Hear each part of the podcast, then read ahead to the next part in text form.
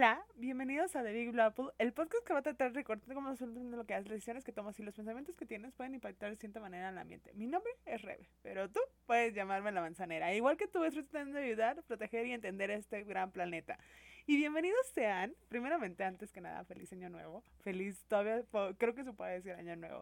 Eh, eh, estoy muy feliz de que estén aquí conmigo. Tenía mucho tiempo que no grababa. Y no es que no quisiese, pero me pasaron muchísimas cosas que luego ya les platicaré en otro episodio. Pero hoy vamos a hablar sobre un tema que la verdad me emociona mucho hablar.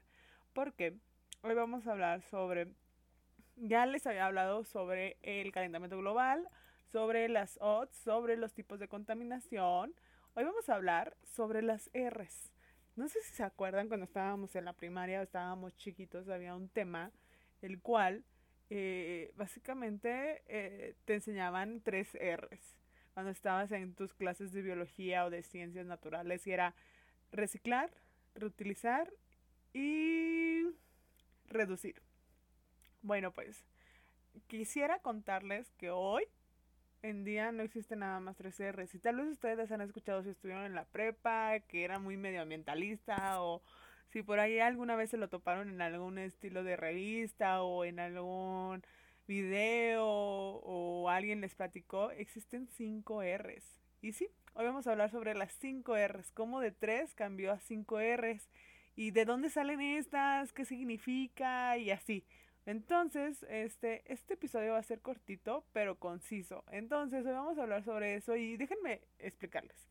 Las tres o cinco R's, como ustedes las vean, hablan, el final del objetivo es poder crear hábitos de consumo correctos, conscientes e inteligentes. Ese es el final del objetivo de las tres o cinco R's.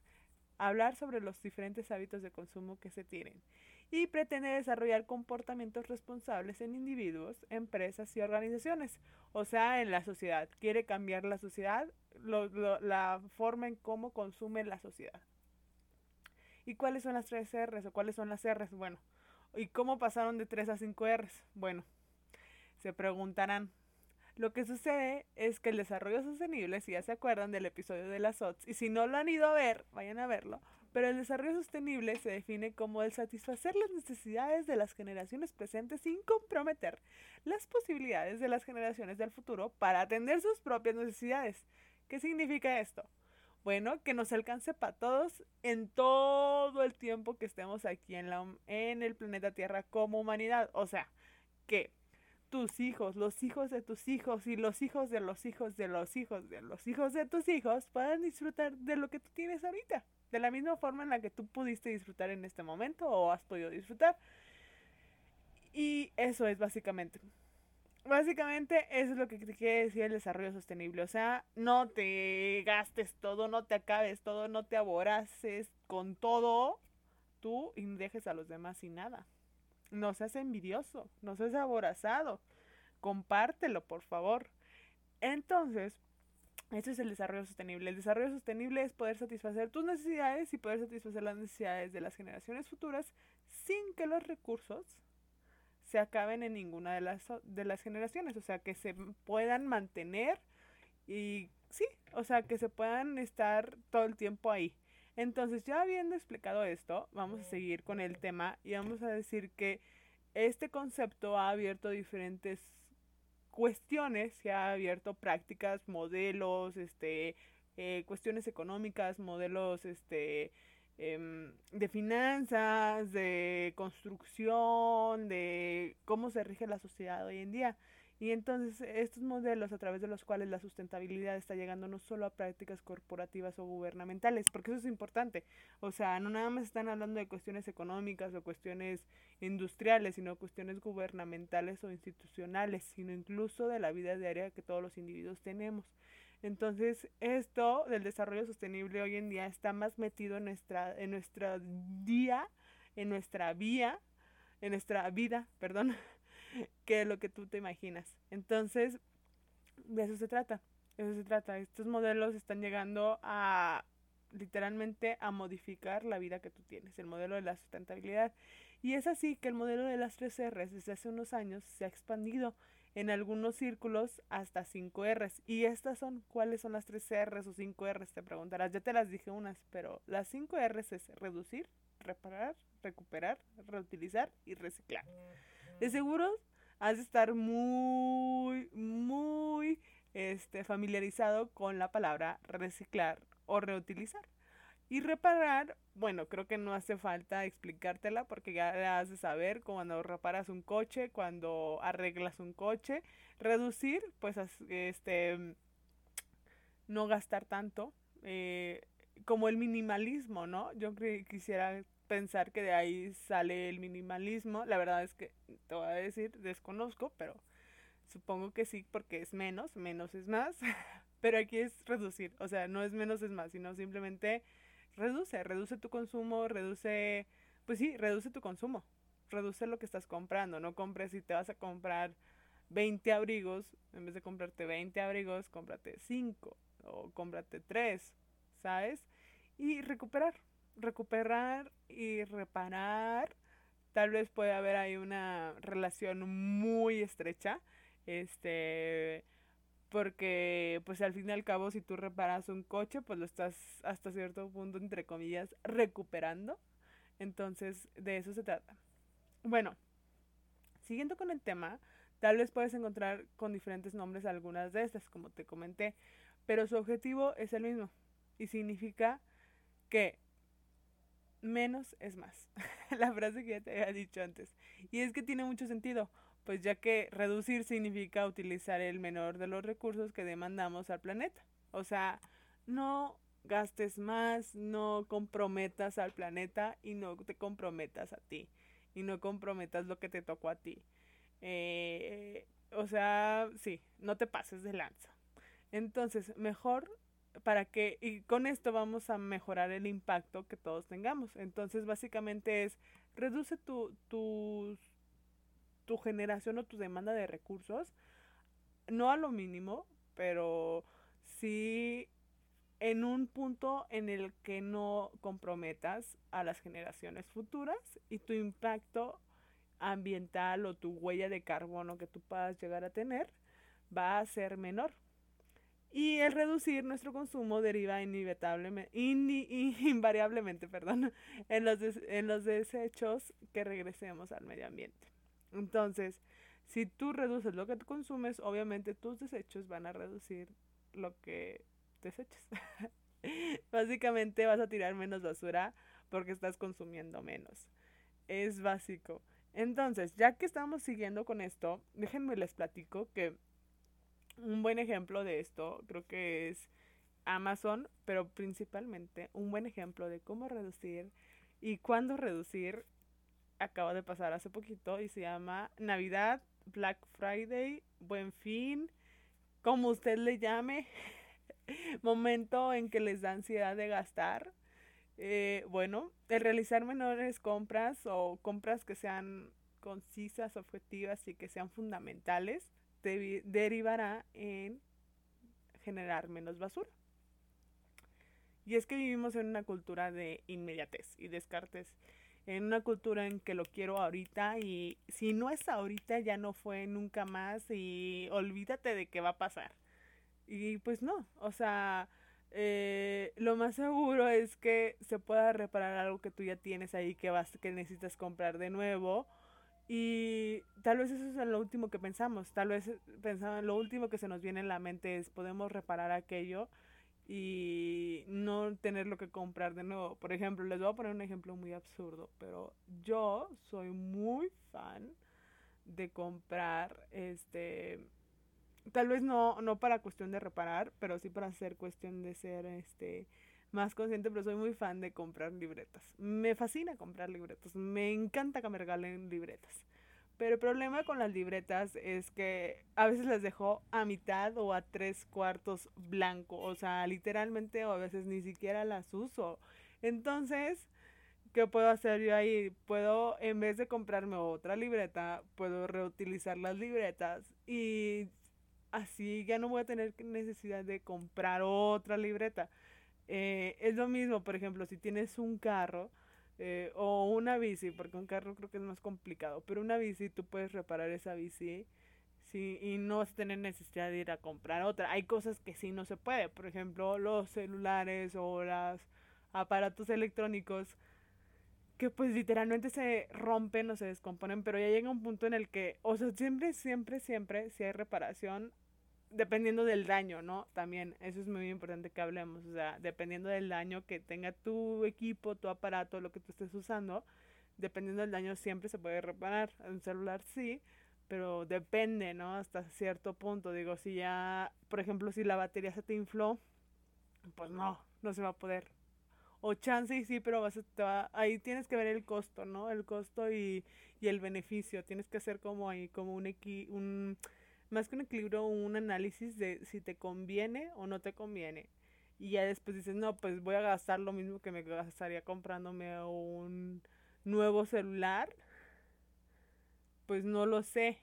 Ahí tengo que revisar o si se puede reparar de nuevo, qué tanto, o sea, qué tanto yo estoy dispuesto a aceptar que me reparen, por ejemplo, el celular. Se me infló la batería. Por ejemplo, a mí me pasaba mucho eso. Se me inflaba la batería, lo mandaba a reparar y ya después me duraba, yo sabía que me duraba seis meses y por sí solo se iba a inflar de nuevo la batería porque pues yo estaba echado a perder el celular. Entonces, este, ya después yo duré así como dos años y ya dije, sabes que es que ya me está saliendo mucho más caro porque pues los celulares se van devaluando y luego van saliendo nuevos y ya luego las piezas son más complicadas. Entonces dije, no, al final del día, sabes, el precio ya estaba siendo igual o más. Y entonces lo que hice fue buscar un lugar donde eh, reciclaran celulares y fui y lo doné. Fui y doné mi celular o fui y lo llevé a reciclar. Entonces, este, pues sí, eso hice y ya me compré otro, porque pues yo me estaba saliendo igual o más caro. Entonces yo les recomiendo que hagan eso, o sea, siempre hagan un análisis, pero básicamente, eh, pues sí, o sea, podemos reparar, ahí siempre hay una manera u otra de que se puede reparar, nada más es cuestión de verlo, ponerte a pensar y buscar. Hoy en día tienes muchas formas de entender y eh, encontrar solución a todas esas situaciones. Eh, tienes el internet, si tienes internet y estás escuchando esto, lo puedes hacer todo. Y bueno, el significado, regresando un poquito a lo de reparar, el significado de reparar consiste en realizar cambios necesarios a una cosa que se está estropeando para regresarle su utilidad original. Por ejemplo, si en tu casa aparece una grieta, no se vende, o sea, no vayan, no se vende, sino que se repara, ya que en la mayoría de los casos sale más barato volver a reparar que volver a comprar. O sea, hay muchas formas, ¿no? Por ejemplo, que se te ensuciaron unos tenis, pues no te vayas a comprar otros nuevos, o sea, puedes repararlos, puedes arreglarlos. Este, recuperar quiere decir que algo se puede volver a poner en servicio, pero no necesariamente está averiado. Por lo tanto, no requiere reparación, sino una recuperación. Un ejemplo de esto es una computadora que se compró hace un tiempo, se puede quedar demasiado lenta para su uso normal. Si se actualizan algunos componentes del equipo, se podrá recuperar su velocidad y con ello su utilidad. Y sí, o sea, se los digo yo que la verdad es que sí lo he hecho varias veces con mi compu porque yo soy, bueno, es que yo soy una persona muy, ya hablando algo muy personal, soy una persona muy, no me gusta gastar cuando, eh, si se puede reparar o se puede recuperar, como para que voy a gastar en otra cosa nueva y qué voy a hacer con ese vejestorio y a dónde va a llegar y, o sea, piensen en su huella de carbono. Yo siempre digo, tengan en cuenta su huella de carbono. Cuando piensen en su huella de carbono y sean conscientes de hasta dónde puede llegar el residuo, porque hay que ser conscientes de hasta dónde va a llegar el residuo y, si lo tiran en la basura, dónde va a llegar y, y, tal vez puede ser un poquito estresante y, tal vez te puede dar un poquito de estrés o de preocupación, pero te hace más consciente de qué estás comprando y por qué lo estás comprando, ¿no? Y para qué lo estás comprando. Siempre tiene que haber un objetivo, ¿no? No nada más es comprar por comprar porque entonces estás llenando un vacío y ahí sí te diría yo que fueras al psicólogo porque eso no es normal. O sea, eso no es normal que compren mucho, mucho, mucho, mucho, mucho, mucho, mucho. O sea, además de que estés gastando muchísimo dinero, eh, si no hay una cuestión o, o un fundamento del por qué, eh, creo que ahí sí hay un problema. O sea, yo creo que ahí sí hay un problema. Por ejemplo, esta gente que compra muchísima ropa y que siempre está comprando ropa, ropa, ropa, ropa, ropa. Y tiene montañas de ropa, tiene muchísima ropa y luego tiene ropa que no usa. No, no creo que sea tan normal. O sea, no, no, no, no, no es tan normal que ¿por qué estás comprando tanta ropa? O sea, si no hay un fundamento del por qué, o, siempre pregúntense el por qué, para qué se lo van a comprar y por qué lo están comprando, para qué lo están comprando y cuál es el fin de lo, de lo que lo están comprando, o sea, el objetivo principal de por qué estás haciendo la compra. O sea, no lo hagas inconsciente, sino hazlo consciente y de forma coherente. Y vas a ver que vas a apreciar mucho más las cosas, ¿no? Y bueno, dicen que la basura es el tesoro de otro. Y es cierto, mucha gente me pregunta esto, ¿cómo vive la gente de los residuos? Pues es que la basura es el tesoro de otro y la basura de uno es la riqueza de otro. Entonces, el significado de reutilizar es lo que aparentemente es basura. Se puede convertir en algo con un nuevo uso. El grado de reutilización de las cosas depende de su forma, tamaño, material y en algunos casos del costo. Un claro ejemplo de esto es los desechos metálicos que se reutilizan en la creación de arte urbano y yo se los digo que yo he trabajado con varias empresas. La verdad es que no se dan cuenta cuántas cosas son rusadas. O sea, yo les diría que si ustedes tienen una televisión, tienen un carro, hoy en día hay mucho material que está siendo reutilizado. Si tú tienes algo con acero o aluminio, eso fue reutilizado. Entonces, eh, la gente a veces hoy en día dice, ay no, ¿cómo voy a reutilizar? Me voy a comprar una camisa que es con telas reusadas. Dude, hazlo. O sea, en serio, en serio, porque créeme, o sea, ya hoy en día ya no hay tanta materia prima eh, como se quisiese en este planeta. y se está rezando, se está rezando por la necesidad de que somos muchos, la demanda es mucha, la gente compra, compra, compra, compra, compra. Entonces, pues sí, es necesario. Hoy en día también venden las botellas de plástico rosadas y, y no creo que existe, bueno, no quién sabe, tal vez sí existe gente que no compre ese tipo de botellas, pero no tiene nada de malo, o sea, en serio, no tiene nada de malo. Y reciclar, bueno, reciclar cuando hablamos sobre reciclar, queremos decir que un producto ha cumplido su vida útil, debe regresar a la cadena de producción como insumo para dar vida a nuestro producto que ya ha pasado por el proceso de producción como materia prima, lo que ya les había explicado. Reciclar es un ejercicio importante y que pudiera parecer complejo, pero no hay nada más alejado de la realidad. Hoy en día hay muchas formas de reciclar, hoy en día te reciclan hasta los residuos orgánicos, o sea, busquen siempre no tirar su basura. Si, eh, en lugares donde eh, nada más la van a tirar y la mezclan toda, sino lugares donde se vaya a reciclar. Y sé que esto es un poquito complejo, pero no tanto. existe un directorio de Colana. También pueden preguntar o pueden buscar en Google en su ciudad si hay algún lugar donde ustedes puedan reciclar y, y siempre es posible. Siempre es posible. O sea, siempre se puede reciclar todo. Todo, todo, todo, todo. Lo único que sí no se puede reciclar, por ejemplo, es las vendas, bolsas de sangre, cuestiones más como sanitarias esas cuestiones yo diría que no, no se pueden reciclar, pero mira, hoy en día la tecnología hace milagros, hermano, entonces tal vez sí. Y el reciclaje eh, inicia en casa, eso es muy importante, el reciclaje inicia en casa desde una edad muy temprana y debe ser algo innato en cada individuo para lograr vivirlo con todo y en cada momento en busca de la sostenibilidad. Un ejemplo de esto es el papel y el cartón es uno de los materiales más utilizados para el reciclaje, lo cual eh, reduce la necesidad de una mayor tala de árboles. Y fíjense que hay, aquí hay algo importante que mucha gente no sabe, es que les pagan por reciclar. Hoy en día a ti te pagan por reciclar. O sea, si tú llevas tu cartón o tu papel, te pagan. O sea, básicamente alguien te va a pagar por esas hojas, alguien te va a pagar por ese cartón. Y yo soy de la idea que si no lo no, no te pagan, pues chance dónaselo a alguien que lo necesite. O sea, si tú no quieres que alguien, no quieres ir a buscar un lugar, siempre hay gente que anda en los basureros, hoy en día es muy común, que anda buscando basura y anda buscando cartón, aluminio, plástico. Si tú puedes ayudar a esa gente y hacer una acción de caridad y al mismo tiempo ayudar al planeta, hazlo. O sea, vale mil por ciento la pena y pues sí. Y bueno, manzaneros, pues por hoy sería todo. Espero les haya gustado, espero les haya servido y me da una alegría volver a haber estado aquí con ustedes. Nos vemos.